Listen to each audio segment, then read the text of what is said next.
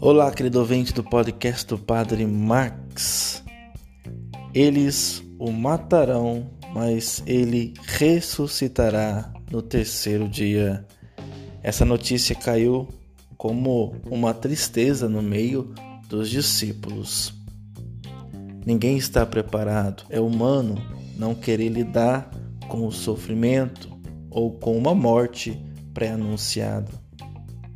Jesus mesmo era contra a morte. Ele vai vencer a morte.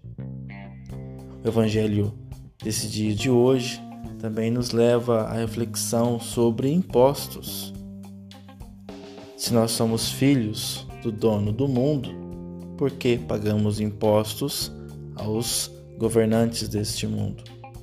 Jesus não quer escandalizar, manda que o discípulo vá, pesque um peixe e da boca do peixe tire o imposto para ele e para o discípulo.